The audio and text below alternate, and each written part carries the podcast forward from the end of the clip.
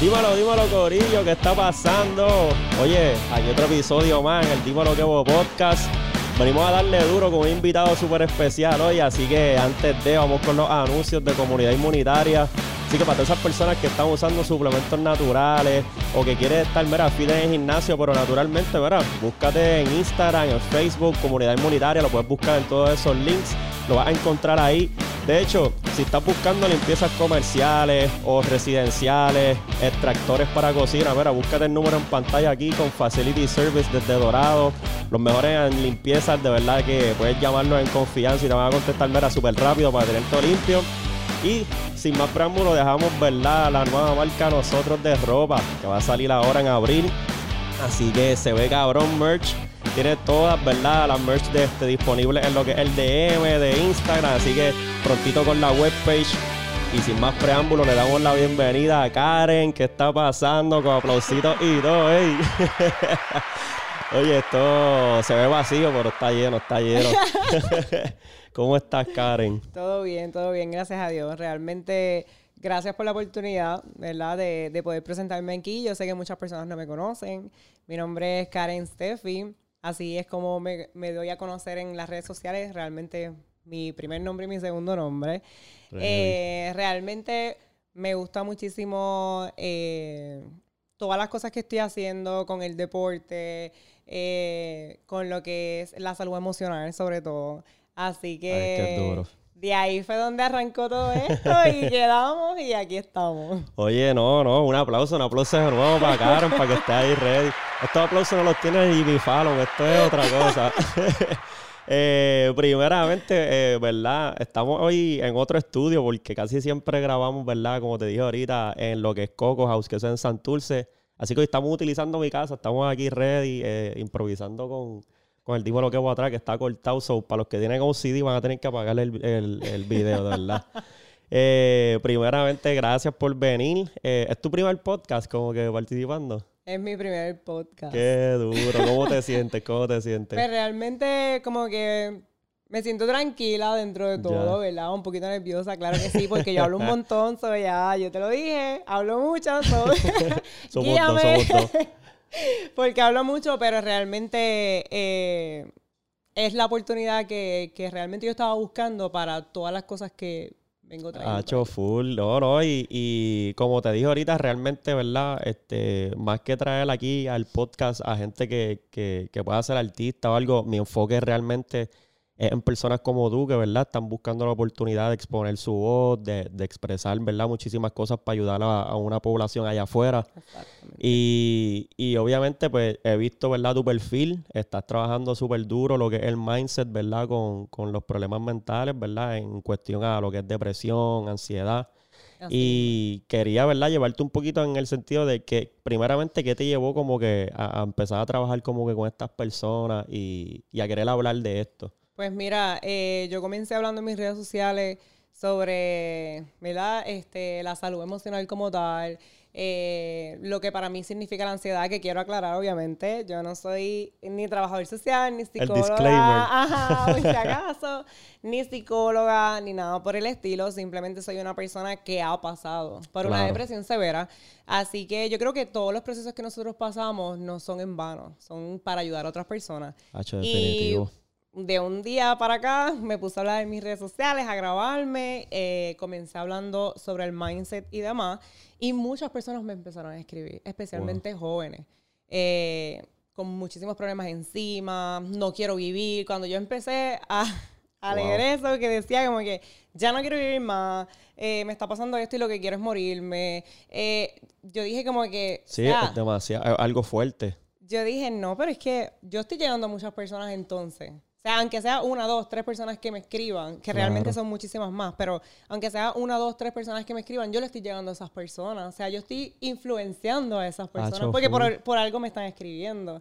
Entonces, de ahí yo dije, no, como que yo tengo que instruirme más, como que hablar más de esto, hablar sobre mi propia experiencia. Porque esa es otra. No cualquiera puede venir a decir, ay, sí, la ansiedad es esto, esto y esto, o la depresión es esto, esto y esto, porque realmente no, lo, no vivido. Oye, ¿no? Y, y sabes qué? Que, que, de las cosas que admiro ahí es como que, primero, e, para mucha gente esto es un tabú, como que no, no mucha gente como que realmente se atreve a hablar de esto.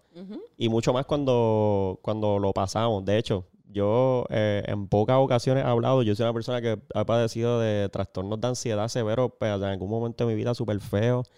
Y obviamente no he experimentado lo que es la depresión, pero en la parte de ansiedad definitivamente era lo peor. Y pues en algún momento era un tabú hasta para mí hablarlo, porque uno dice como que diantre, este, pues estoy loco o Te diantre. Sí, claro. Tienes la etiqueta. Y, y más cuando te dicen, mira, no tienes más break, tienes que ir a un psicólogo, tienes que hacer esto, tienes que trabajar contigo. Y el entender el proceso es como que una parte bien difícil y hablarlo es peor.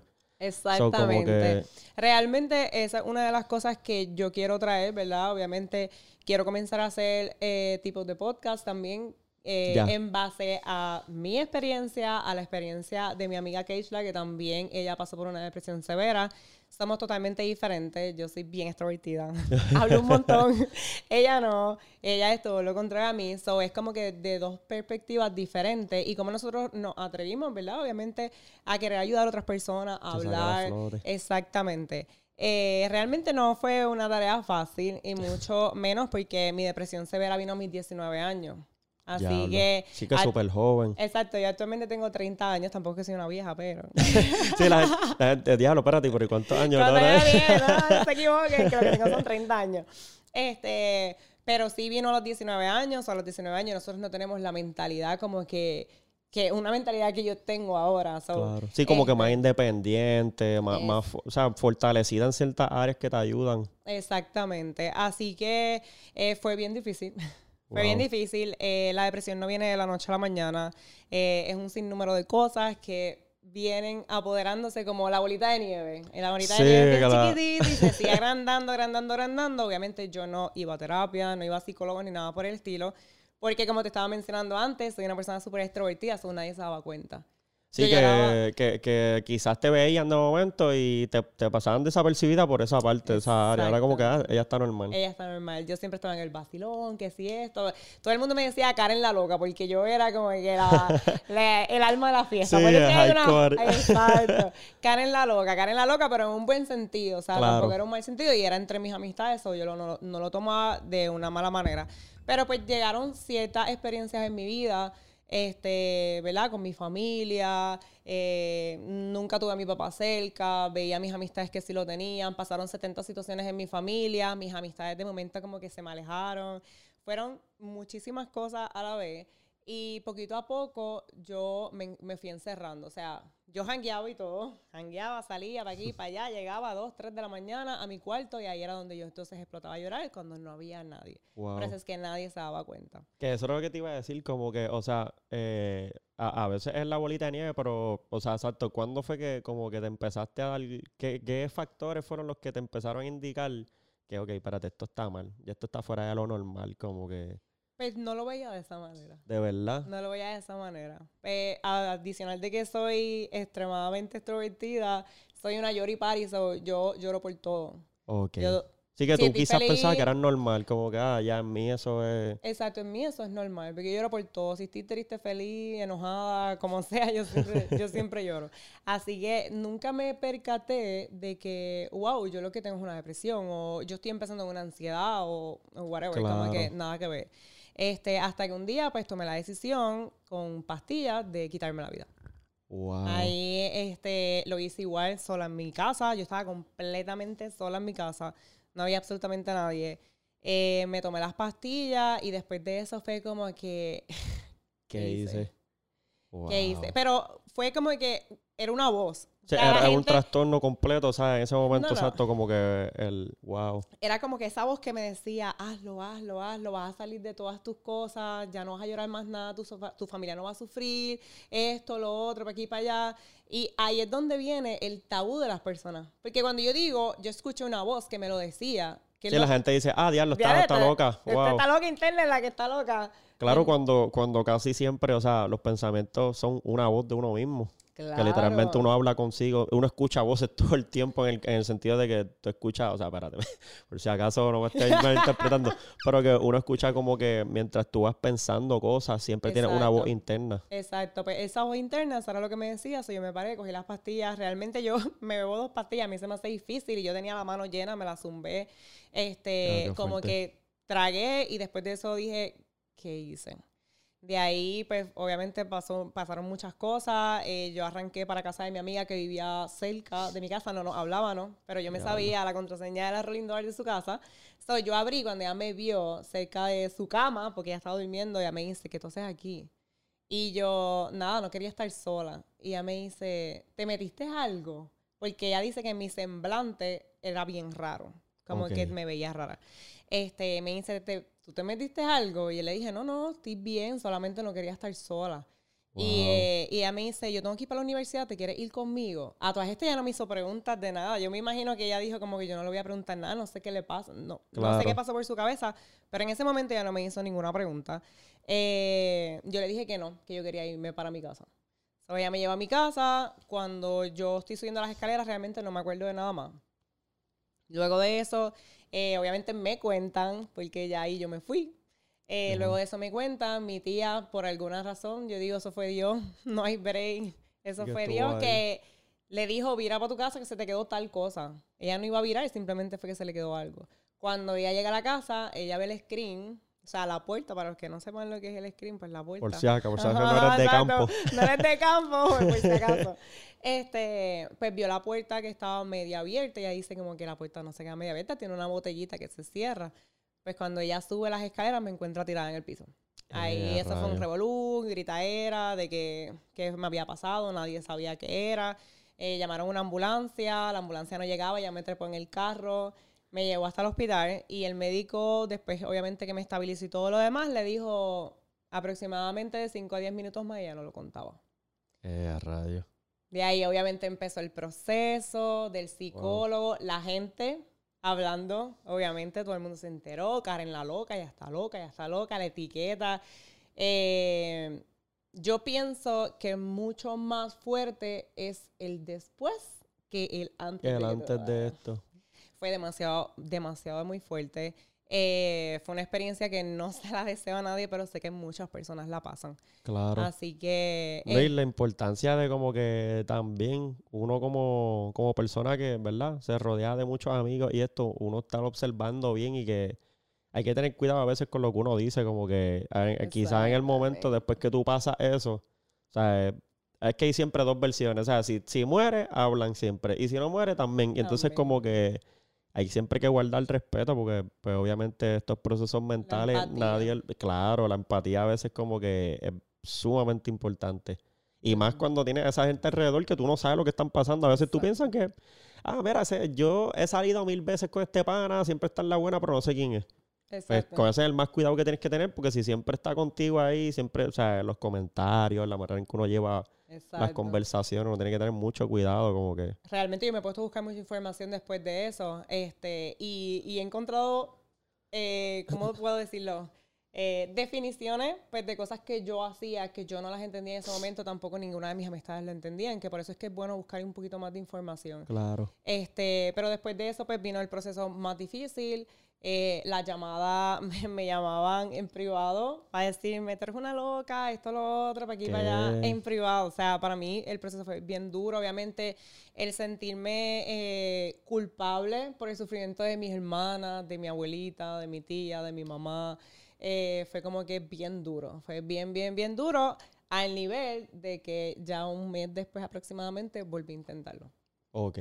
Este, ya esa vez mi abuela tenía Alzheimer, o todavía está viva, pero para ese, para ese tiempo estaba comenzando con el Alzheimer y por alguna razón ella no, no, como que en ningún momento pensó que yo estaba dormida en la cama, o ella fue a buscar a mi tía y le dijo, a Karen le pasa algo.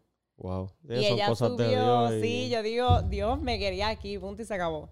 Este, pues mi tía subió, ya mi tía pues obviamente al verme en semblante también, pues ya, ya sabía lo que yo había hecho. En ese momento pues ya era como que lo acababa de hacer.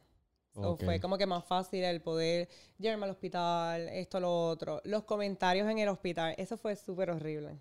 estas chamaquitas de hoy en día que se quitan la vida por cualquier cosita. Sí, la, Eh, misma ah, gente, la misma gente, en el hospital y yo era como que sí, yo no podía hablar porque tenía un tubo metido por la boca y era como que yo quería decirles hasta el mal que iban a morir.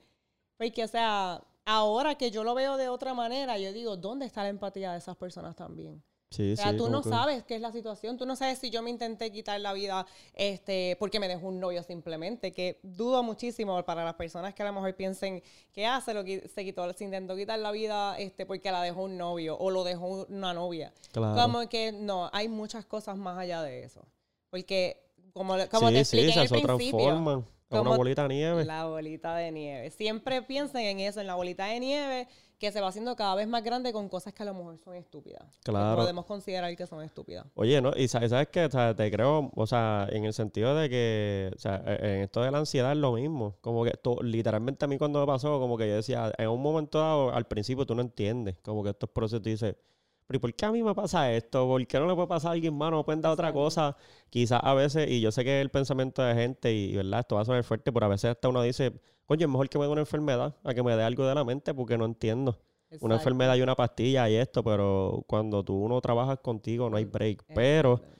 e- ese mismo punto, yo me di cuenta con el tiempo, que quizás es tu caso también, que es la bolita de nieve de, cos- de hábitos, por decirlo así, que tú haces y recurres todos los días y no te das cuenta que eso te está, en vez de sumando, restando. Y cuando tú te das cuenta de eso, tú cambias tu vida por completo y empiezas a hacer otras cosas, por ejemplo, el ejercicio, el hablar más de lo que tú sientes, el, el ver, el estudiarte constantemente y decir como que, espérate, hoy no me siento bien, ¿cómo puedo mejorar? Y esto no me gusta, como que son cositas que suman.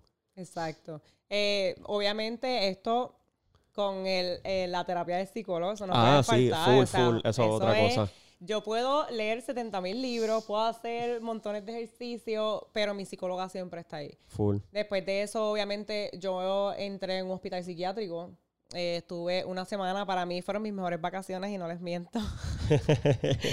Porque obviamente te despegan de todo el mundo, pero ahí fue donde yo comencé a aprender y a crecer sobre el tema. ¿Por qué? Porque me reuní, o sea, me tenían en un espacio donde había muchas personas con, Con el mismo nivel, por decirlo, porque lo ponen como que por niveles. Esto no es como en las películas que son todas las paredes blancas.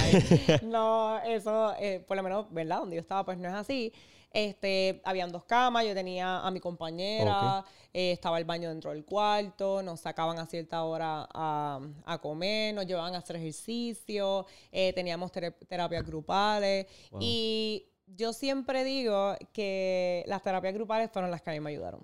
El conocer la historia de las demás personas Sí, como que te identificó en que, ah, ok, no estoy solo en esto, como que... Exactamente. Ahí te das cuenta, te das cuenta también de que hay personas que están pasando cosas peores que tú, pero ojo, porque nunca puedes minimizar lo que sí. tú estás sintiendo, lo que tú estás pasando, de la manera en que tú estás reaccionando. Cada cual obviamente reacciona de una manera diferente, pasa por cosas diferentes. A lo mejor lo que para mí es una estupidez, para ti es algo grande. Claro, claro, sí, y eso pasa mucho, como que de- dependiendo de cómo es la prioridad de la persona. Como que hay Exacto. quizás alguien que le da prioridad, este, qué sé yo, vamos a poner un ejemplo zángano, pero una persona que, que sea perfeccionista con el tiempo, por decirlo así, pues mira, cuando empieza a llegar tarde se le da depresión porque no, no cumple con su hábito de llegar Exacto, ahí temprano. empieza la ansiedad y todas esas cosas.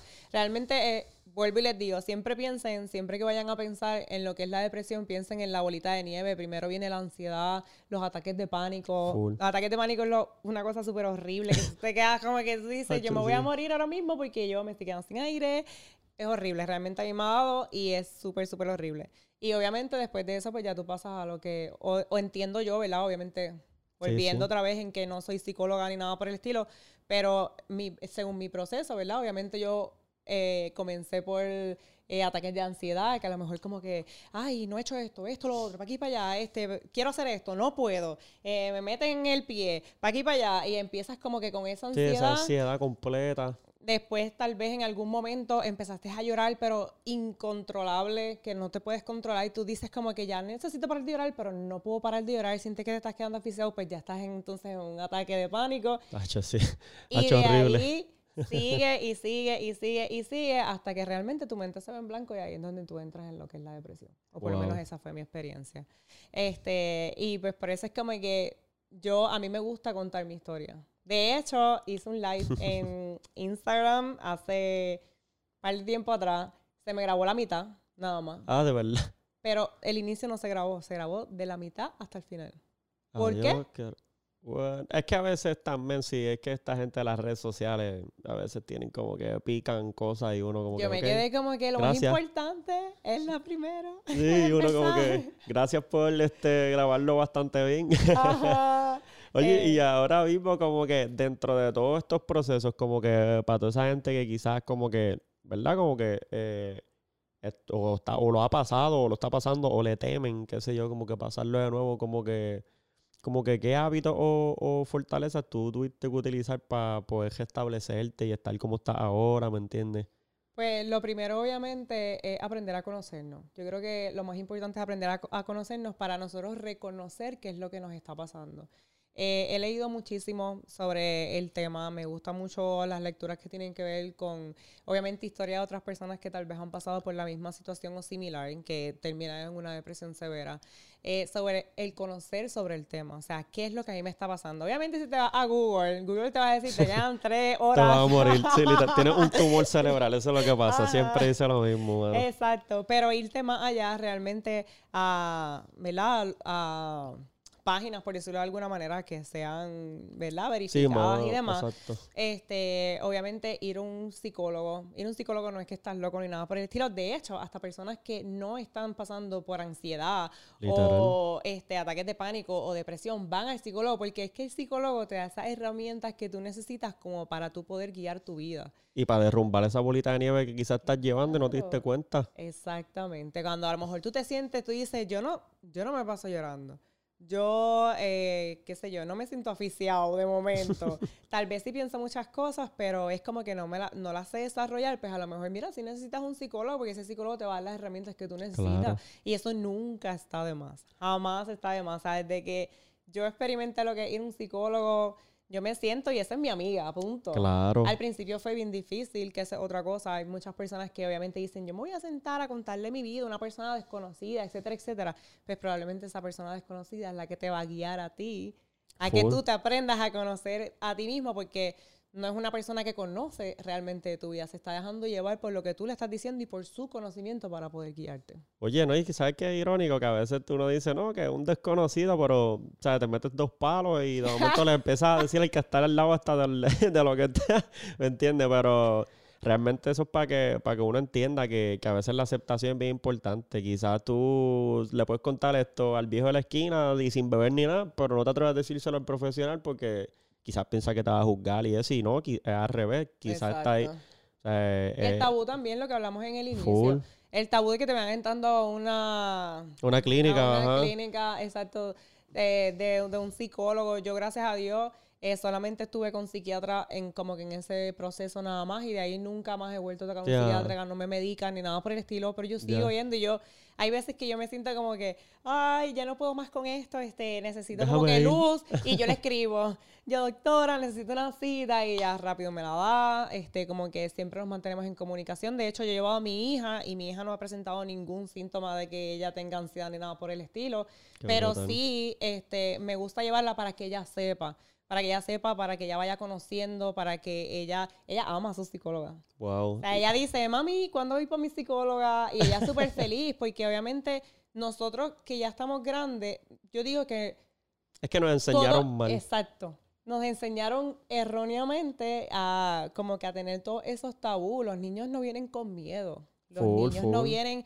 con etiquetas. Los niños, so, eso es lo que yo estoy tratando de hacer con mi hija. Por eso yo la llevo a- al psicólogo. Ella me la psicóloga me ayuda más a mí y a ella. me- Oye, Ni, está brutal. e- Eres la segunda persona y qué bueno que pude como que traer esto a la luz porque eres la segunda persona que me lo dice. O sea, conocí a una muchacha que, este, yo creo que ya tiene como 19 años y ella me dice que su mamá, eh, o sea, tiene 18, 19, pero en verdad tiene mucha madurez. Y como que yo estaba hablando con ella y le dije como que a que tú la acudes eso y ella me dice eso, como que su mamá eh, tenía como, ella tiene 19, su mamá tiene como 33, o sea, la tuvo joven.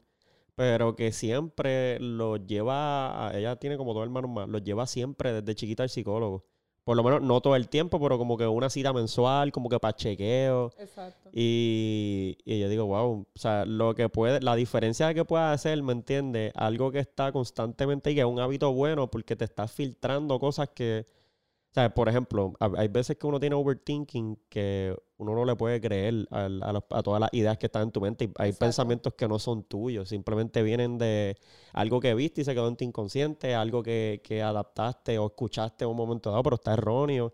Como por ejemplo, ir al psicólogo es psicólogo. para loco. Pues eso es un pensamiento que no es tuyo, que quizá alguien te lo dijo cuando eras chiquito y, Y creciste algo- con ese bloqueo. Algo bien importante que muchas veces nosotros nos criamos de una manera, pero es que nosotros podemos ser diferentes. Claro. Y yo me considero ser diferente al resto de mi familia. Yo soy una persona que siempre estoy buscando más. Ya, Como ya. que a mí no me gusta quedarme aquí. A mí me encanta hacer muchísimas cosas diferentes todo el tiempo. Todo lo que tenga que ver con creatividad, este, con análisis. A mí me. Sí, como que te le das por ahí para En mi, abajo. en mi casa me dicen, ay, nena, pero es que tú con tantas cosas que tienes en la mente, y yo no me importa, no me importa, no me importa. no me Sí, importa". uno eh, me lo voy a llevar por ahí para abajo. Sí, yo sigo por ahí para adelante y si metí las patas, pues las metí, me Claro. equivoqué, me caí, pues me levanto y sigo andando. Como que Claro. no me quedo ahí, eso es lo que yo le quiero enseñar a mi hija y por ende también es lo que yo le quiero enseñar a todas las personas a las que yo le hablo todos los días. Que me preguntaste ahorita también como que qué hábitos este, yo comencé a cambiar para yo poder eh, conocerme más, eh, aprender a... a reconocer cuando ya me está dando, qué sé yo, un ataque de pánico, por ejemplo. sí. Eh, pues realmente yo comencé a leer, que yo no me, a mí no me gustaba leer para nada. Nunca aprendí a leer, bueno, no aprendí a leer, pero me empecé a cogerle el gusto a leer en la universidad porque era algo de un tema que a mí me gusta, que obviamente son las leyes y demás. Estudié justicia criminal, ese fue mi bachillerato. Ah, qué duro, qué duro. Ahí yo me comía los libros porque me encantaba el tema. Eh, pero luego de eso empecé en lo que es el network marketing y este tipo de, de negocio te inculca mucho lo que es el mindset. Y ahí yo empecé a conocer lo que es el mindset. Qué duro. So, empecé a leer, a, a leer diferentes libros, eh, empecé a retarme más a mí.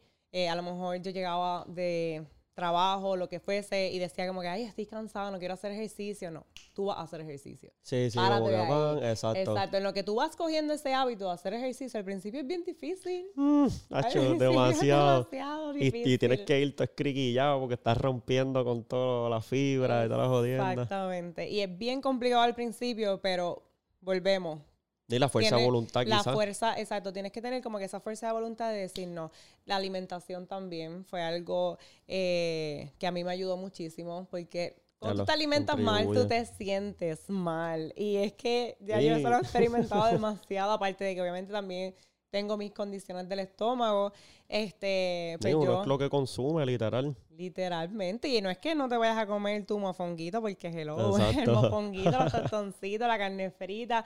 Pero es no abusar, como que tratar de comer lo más limpio que tú puedas, ¿verdad? Obviamente, este, alimentarte, el ejercicio, la lectura y la alimentación. Yo creo que esas fueron tres cosas que a mí me ayudaron muchísimo. Algo que cambió mi perspectiva eh, de cómo a mí me criaron a cómo yo pienso ahora es pensar que cuando nosotros por lo menos somos, ¿verdad? Padres, este, nosotros tenemos que pensar primero, segundo y tercero por nuestros hijos y luego por nosotros y no es así. Y a lo mejor van a decir como que, mira, como tú Mira, a decir, ¿cómo vas a decir eso? eso? Pero la realidad es que si tú no estás bien, tus hijos no van a estar bien. Eso es verdad. Si yo veo a mi mamá constantemente llorando, yo me voy a sentir triste porque mi mamá está constantemente llorando. Si tú no quieres que, tú no quieres en otras palabras, o sea, sí, sí metafóricamente uno dice, uno da la vida por ellos, pero tú no puedes desgastar tu vida por ellos. Tú tienes que literalmente hacer tu vida para que ellos puedan hacer la y suya. Eso, y eso es algo también, mira, gracias que lo traes, que muchos padres dicen, yo daría, o sea, yo moriría por mis hijos, pero ¿tú vivirías por tus hijos? Eso, a diablo. Uf, punchline. ¿Tú vivirías por tus hijos? O sea, Literal. tienes que vivir, tienes que aprender a vivir, tienes que aprender a, a que, ¿verdad? No, no haya cosa en el mundo que a ti te pueda detener de tu seguir adelante. Y eso es algo que yo le quiero enseñar a mi hija. Yo quiero que mi hija me vea a mí como un modelo de que le cerraron 70 puertas a mi mamá, pero mi mamá abrió, tocó Ah, 71. pero, claro. ¿Me entiendes? Abrí toda. Exacto, mi mamá se cayó, se peló de pies a cabeza, Pero mi mamá se levantó y con todo y cantazos ella siguió para adelante. Y ese es su esto no impulso se- un futuro full. Y, e- y no se trata, que aquí también hay que hacer como que un stop, en lo que es el positivismo compulsivo. Este. Full, exacto. No, no. sí, de engañarse uno mismo y decir, nah, es que yo no puedo estar así. O sea, me siento triste, pero yo no puedo estar así, ¿no? no- exactamente, como que yo no puedo estar así. No, acepta tu tristeza. Como que me siento triste, ok, voy a estar triste, pero no cojas eh, eh, de quedarte con esa tristeza. Es como que Claro. la cogiste, la abrazaste, la sentiste, la soltaste y seguiste andando. Literal. Muchas veces mi hija viene llorando donde mí porque, no, me dice, tengo ganas de llorar. Y ya, yo no le estoy haciendo 70 preguntas, yo vente mami, llora. Y la pongo en mi pecho, ella llora, llora, llora. Cuando termina le dije, o le digo, ok, ya te sientes mejor. Y me dice, sí, yo pues ahora vete al baño, lávate la, la carita y vete a Y jugar. sigue. Y sigue, porque yo no quiero decirle, deja de estar llorando. Hay veces que lo hago, oye, cuando estoy bien molesta, porque a veces lloraba por sanganería.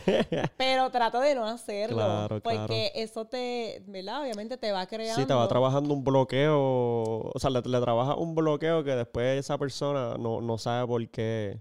O sea, va a sentir como que, ah, llorar, siempre en su inconsciente va a sentir como que llorar es malo. Llorar es malo, es una debilidad. Y no, al contrario. El tú reconocer lo que tú estás sintiendo, el tú abrazar lo que tú estás sintiendo, te hace más fuerte, te hace más Hacho, grande. full, full. Y eso es lo que yo quiero traer y lo que yo quiero, ¿verdad? Obviamente mostrar de que no, no eres débil por llorar. Yo lo digo, yo soy feliz diciendo, yo soy una llora y pari. O sea, yo lloro por todo. Yo lloro si estoy feliz, Sí, si estoy sí. triste, enojada. Yo, yo lloro por todo. De milagro no llora hoy. Pero lloro porque estoy un poquito seca ya tanto llorar. Este, pero sí, este, como que llorar no es un signo de debilidad. De debilidad. O sea, eh, al contrario, te, te ayuda a limpiarte. Yo creo que todo el mundo cuando llora y termina de llorar, a lo mejor se siente agotado porque está llorando. Pero a la misma vez se siente fortalecido, como que renueva fuerza. Renueva mucho y que saca. Que by the way, espérate, voy a hacer la pausa rápido, espérate. pum. 这位。